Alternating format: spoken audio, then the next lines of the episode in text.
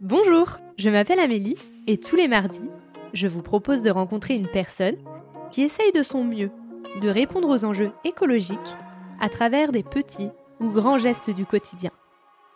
J'espère que vous écouterez avec affection leur chemin, leur combat, leur colère, ainsi que leur joie, leur fierté et leurs bons conseils. Évidemment, nous pouvons mettre de la douceur et de l'optimisme dans l'écologie. À travers ces épisodes, je souhaite semer des petites graines qui permettront, évidemment, de faire éclore de nouvelles croyances.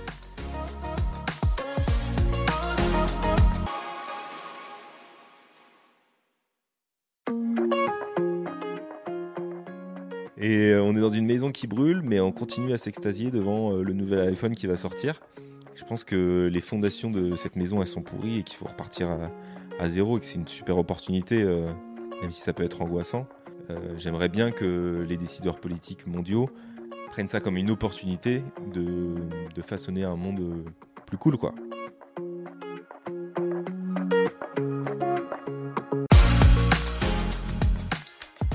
Clément essaie de mettre de l'écologie dans son quotidien, mais il se sent happé par la société qui lui rappelle que consommer, c'est la clé du bonheur. Pourtant, il a un monde idéal, bien loin du monde capitaliste.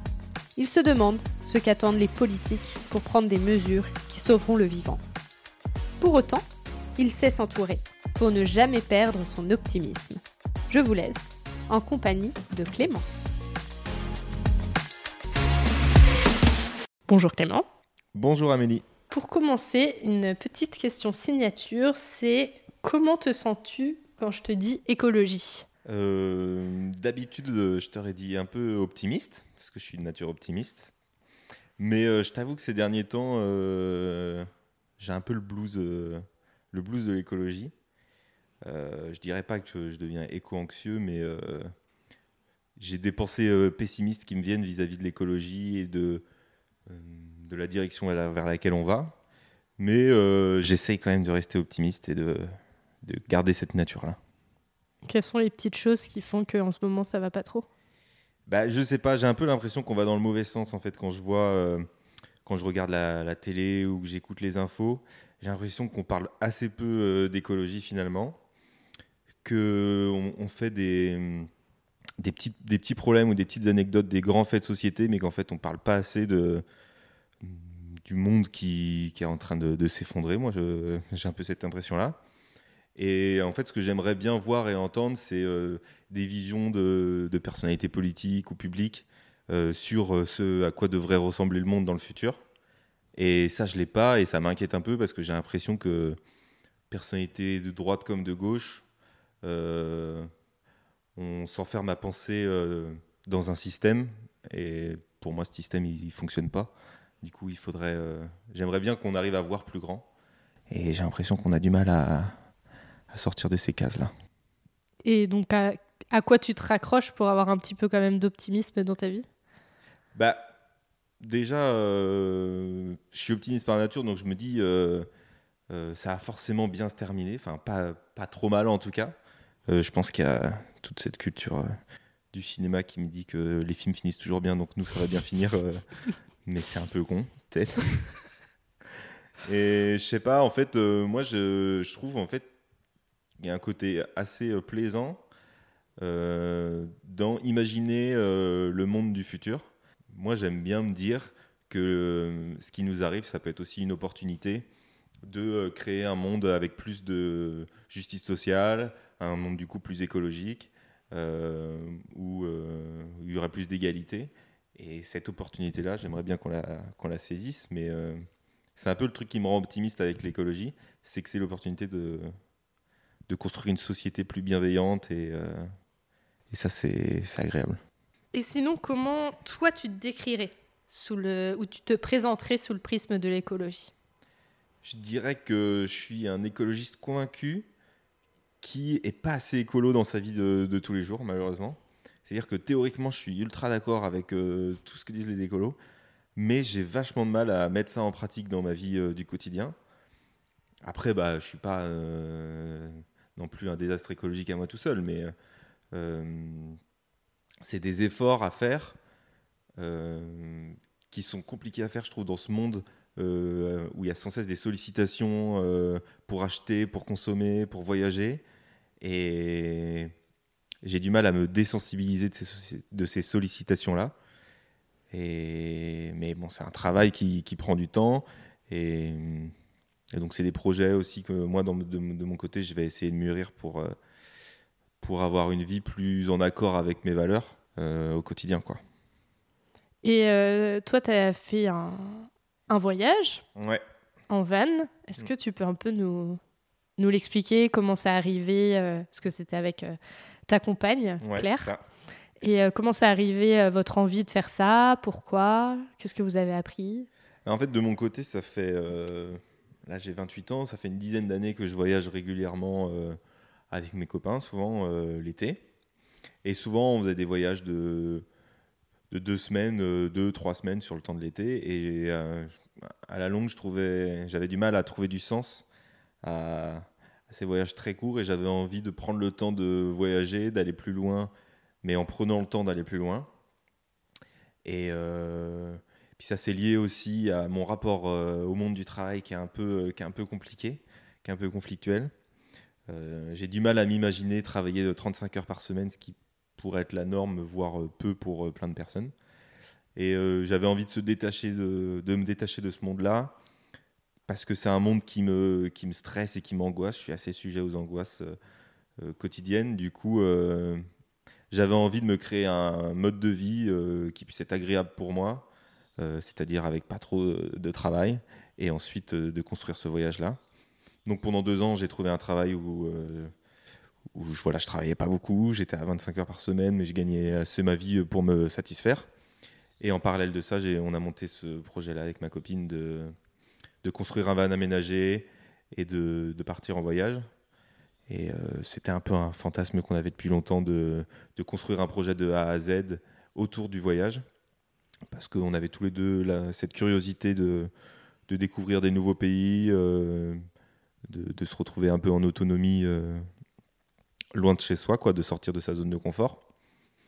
donc on a mis en place ce voyage-là et on est parti pendant un an en tour d'Europe donc euh, des pays du Nord jusqu'à la, jusqu'à la Turquie. Et, euh, et voilà, c'était trop cool.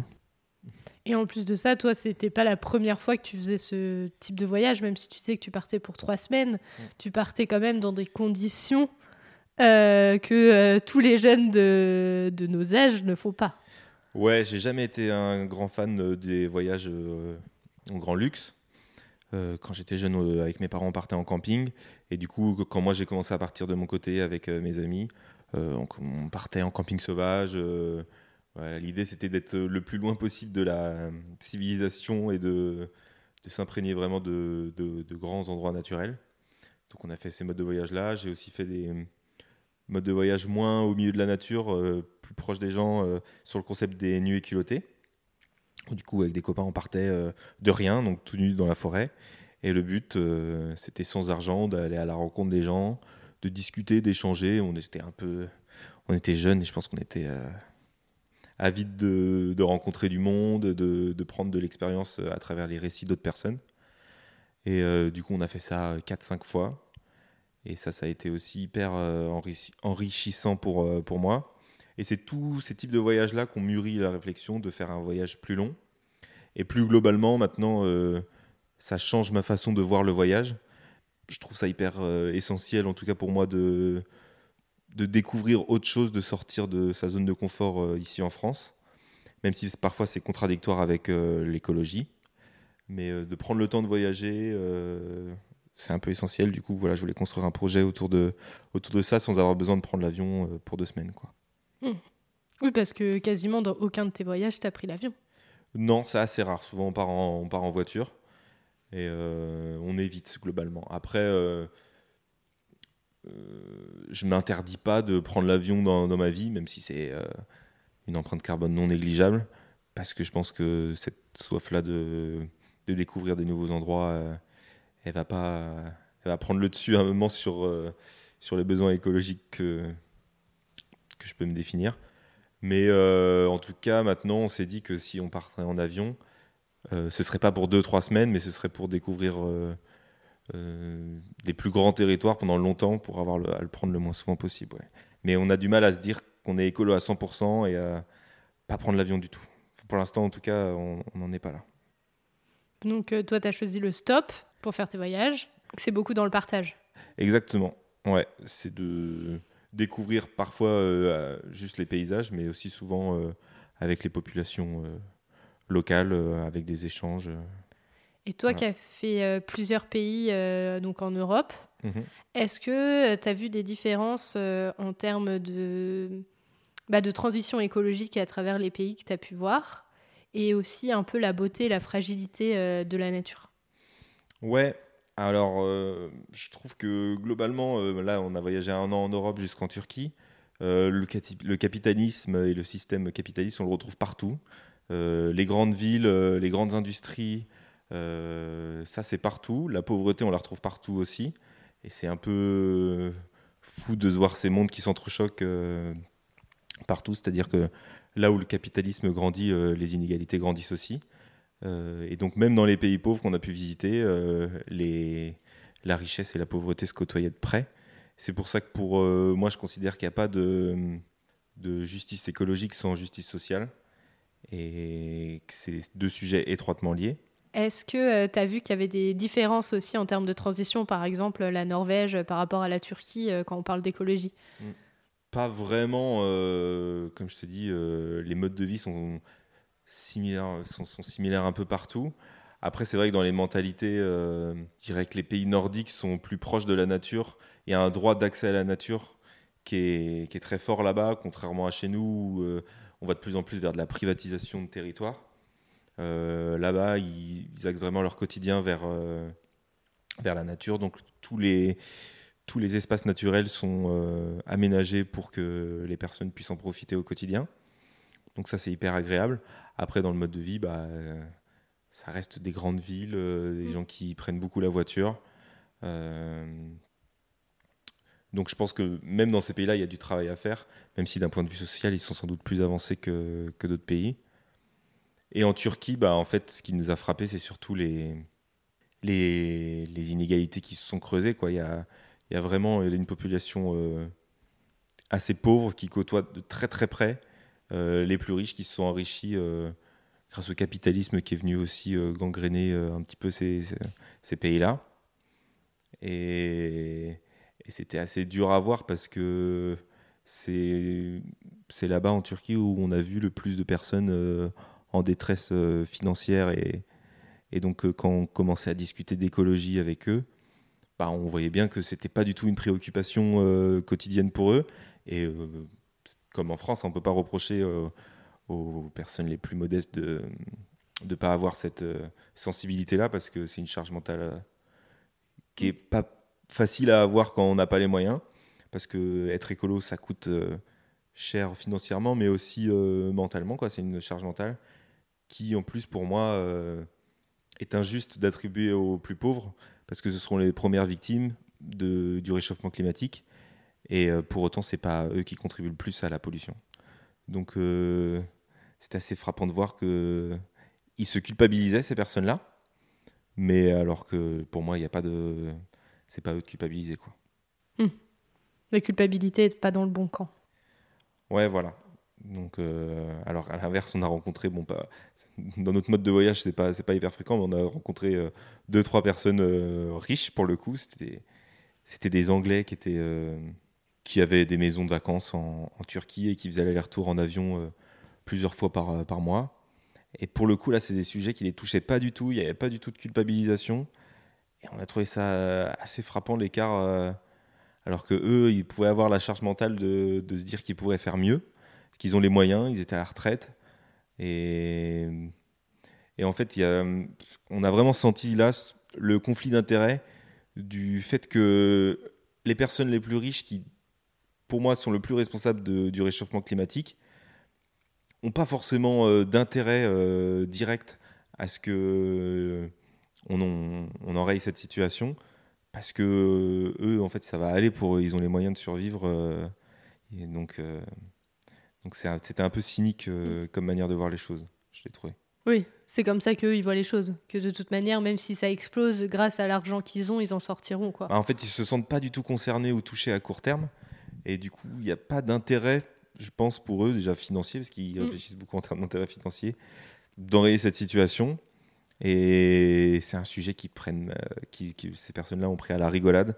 Et ça nous a un peu, un peu choqués. Ouais. ouais. Et je trouve que c'est très révélateur. Euh, ça, on l'a vu en Turquie, mais on le voit la même chose en France du comportement de, nos politiques euh, ou, des, ou des entreprises qui euh, ont l'air de se désintéresser complètement de cette cause-là au profit de causes euh, que je considère comme minimes. Quoi. Et c'est ça qui me révolte le plus, et c'est pour ça que je te disais au début de l'interview que j'étais un peu en colère en ce moment, c'est que ça me révolte le fait que qu'il n'y ait pas de prise de conscience, que ça avance pas du tout du point de vue politique, alors que pour moi, c'est le politique qui a le pouvoir de le faire avancer les choses le plus rapidement possible. Et, donc ça commence à, me frustrer de qu'on reporte quotidiennement la responsabilité sur, euh, sur les individus, alors que le pouvoir politique fait rien. C'est-à-dire que là, quand euh, cet hiver, on demandait aux personnes de moins, euh, de moins se chauffer, de moins s'éclairer, et qu'en parallèle, il y a des avions, il y a des jets privés qui continuent à circuler partout en France, c'est-à-dire qu'il y a quand même un problème dans la manière de gérer la crise écologique. Bah après, moi, j'ai la sensation qu'ils n'ont pas l'impression qu'il y a une crise écologique ils ont, ils, ont les chiffres devant eux, ils ont conscience, mais ils ont, comme je te disais tout à l'heure, je pense qu'il y a conflit d'intérêts. Ils n'ont aucun intérêt à, à, bouger. Et je pense qu'à un moment, le, le, changement passera forcément par euh, du militantisme, euh, une, rébellion de la population qui, j'espère, prend euh, conscience des enjeux, des enjeux écologiques. Toi, tu as la sensation autour de toi qu'il y a de plus en plus de personnes qui, qui comprennent ces enjeux? Bah, j'ai l'impression déjà que dans notre génération, il y a une conscience assez forte que euh, le monde de demain ressemblera pas du tout au monde d'hier.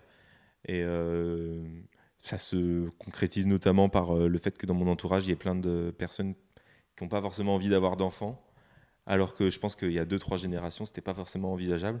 Alors après, ça s'explique par l'écologie, mais ça s'explique aussi par la libération de la parole de la femme qui a plus forcément envie d'être euh, dans cette euh, situation de mère au foyer ou d'être réduite à ça.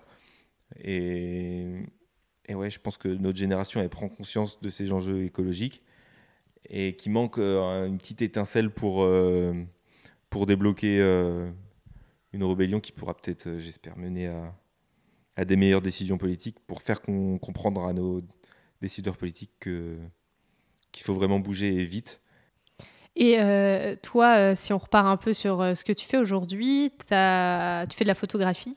Ouais. Et notamment sur la nature. Mm. pour, pourquoi?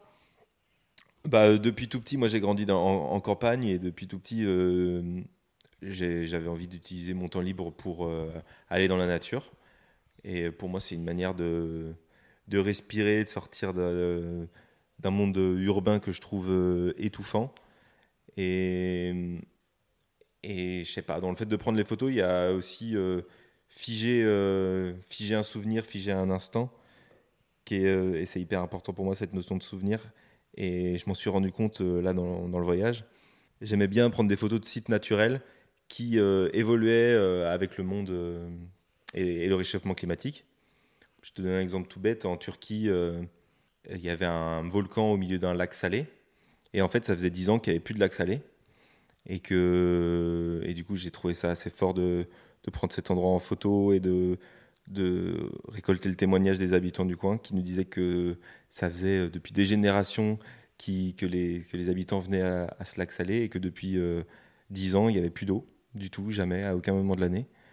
Et je trouve que la photo, c'est une manière aussi de se rendre compte de l'évolution du monde. Et c'est ça que j'aime faire quand je prends des photos. Et euh, si on revient un peu sur euh, ta notion de travail dont tu disais tout à l'heure que euh, tu ne te sentais pas à l'aise avec cette notion, mm.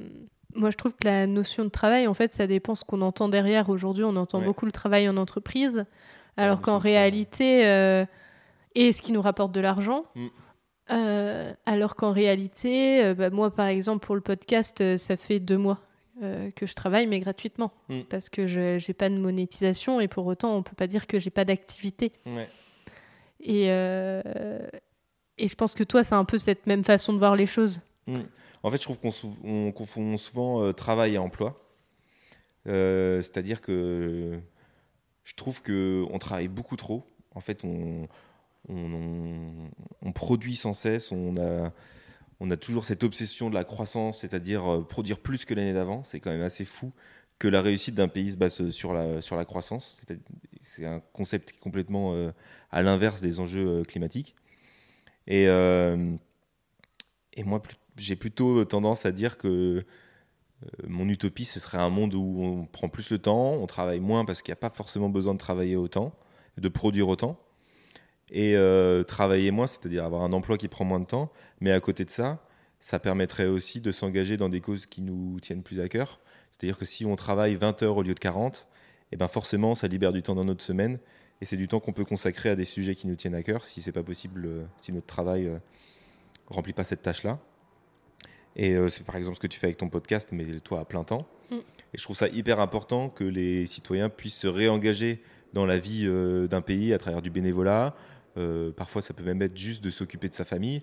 Euh, et on a perdu cette notion-là de, de prendre le temps de faire des choses qui nous plaisent en dehors du travail. C'est ce qu'on appelle loisir, alors qu'en fait, euh, le loisir, ça devrait être une grosse partie de la vie et le travail, une, une plus petite partie. Et donc, quand je disais au début que c'était plaisant d'imaginer le monde de demain, moi, c'est un peu cette utopie-là que j'aimerais bien rêver et construire. C'est un monde où on prend le temps de s'occuper des uns des autres, euh, de découvrir, et euh, pas forcément d'avoir un emploi qui nous prend euh, toute notre semaine et toute notre vie. On va devoir travailler jusqu'à 60, euh, 67 ans, quoi. Oui, puis pour toi, en fait, cette diminution du travail, elle est aussi en lien avec l'écologie parce que ça diminuerait la consommation. Bah ouais, complètement. Je trouve que le, le concept de travailler plus, c'est euh, le monde capitaliste qui a, qui a amené ça avec le, le concept de la croissance. Alors que je trouve que baser la, ré- la réussite d'un pays sur cet indi- indicateur-là, c'est un non-sens. Alors qu'on pourrait, euh, on pourrait prendre en compte le bonheur des gens. Et en fait, les pays avec le plus de croissance sont pas du tout les pays où les gens sont les plus heureux. Mm.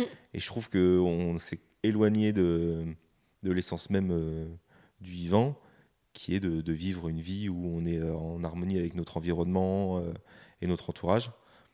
Et, je trouve ça assez triste. Et du coup, ce, ce combat écologique, c'est l'opportunité de construire ce monde-là euh, en repartant sur des bases saines, parce que là, j'ai l'impression qu'on est, euh, on est tous dans une maison qui brûle, comme l'a dit euh, un certain Jacques Chirac, que je porte pas forcément dans mon cœur en plus.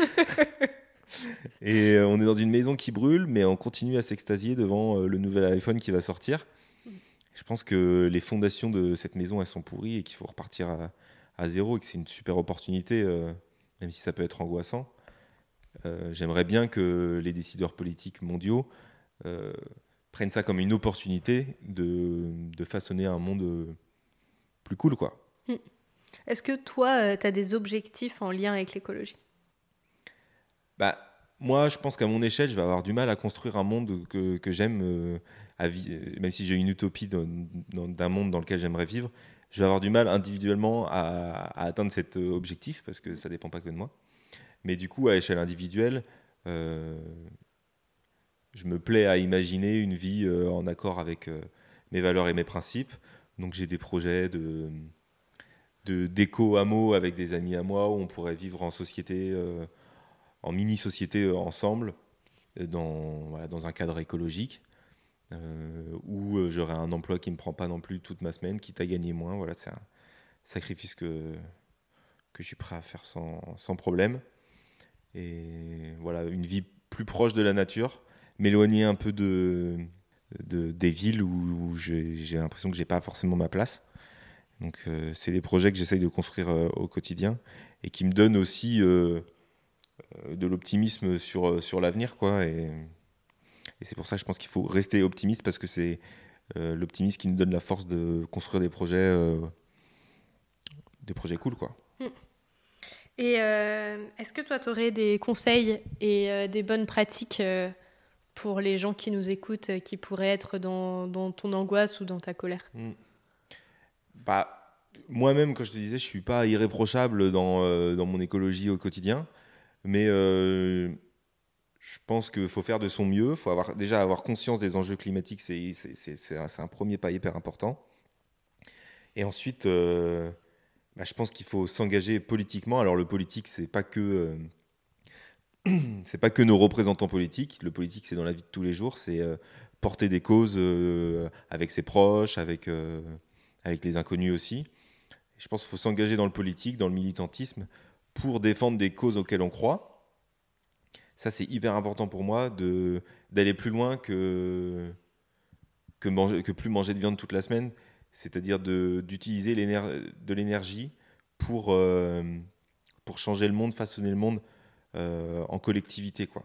Et, donc je pense que s'investir dans le monde politique, même s'il bah, y a un désintérêt de plus en plus fort euh, du politique de la part des Français, je trouve ça un peu dommage parce que c'est en- encore une fois un moyen d'action euh, qui pourrait être euh, plus simple et plus rapide. Et donc euh, j'aime bien dire aux gens que c'est- quand même bien d'aller voter. Même si, euh, même si c'est pas, très- pas trop à la mode, c'est quand même un levier qu'on a qu'il faut utiliser en parallèle d'autres choses, bien sûr. Et en dernière question, ce serait plutôt de savoir qu'est-ce que l'écologie pour toi? Je vais me répéter, je suis désolé. Mais euh, l'écologie, pour moi, c'est euh, imaginer et co-construire euh, ensemble euh, un monde demain qui sera, euh, qui alliera écologie, justice sociale, égalité. Et, et du coup, c'est ça pour moi l'écologie. Du coup, on finit, c'est une note positive parce que pour moi, on peut pas être écologiste si on est malheureux. Et donc, il faut se servir de, de cette utopie qu'on a chacun en tête pour euh, avancer vers le positif. Voilà. Il y a une autre question qui me vient par Ouais. rapport à ta réponse. Ouais. C'est est-ce que tu penses que c'est parce que euh, on est malheureux que l'écologie n'avance pas aussi vite? Je pense que c'est ça. Et en fait, la culpabilisation constante des individus fait qu'on est malheureux, fait qu'on fait l'autruche, qu'on n'a pas, euh, qu'on se dit que oh, bah, de toute façon euh, c'est foutu. Du coup, euh, mon action individuelle ne pourra rien changer. Et je pense que c'est ce discours-là qu'on nous met dans la tête de culpabilisation qui est contre-productif au possible. Et le problème, c'est que ce discours-là euh, de culpabilisation, de dire qu'il faudra que nous on fasse des efforts, il vient de nos responsables politiques, et alors qu'ils devraient euh, déclencher une machine qui nous permet d'avancer dans le bon sens. Et j'ai- j'ai l'impression qu'ils nous font plus reculer qu'avancer. Merci d'avoir écouté cet épisode. J'espère qu'il vous a donné envie de participer à la transition écologique et vous a donné une nouvelle oreille attentive à ce qui nous entoure. Si le cœur vous en dit, je vous propose de me laisser un avis, de vous abonner et de me rejoindre sur Instagram, Facebook et LinkedIn. Vous pouvez m'envoyer un message à évidemment e.vie.de2ment.com podcast.gmail.com. En attendant mardi prochain, je vous souhaite, évidemment, de jolis moments de vie en pleine nature.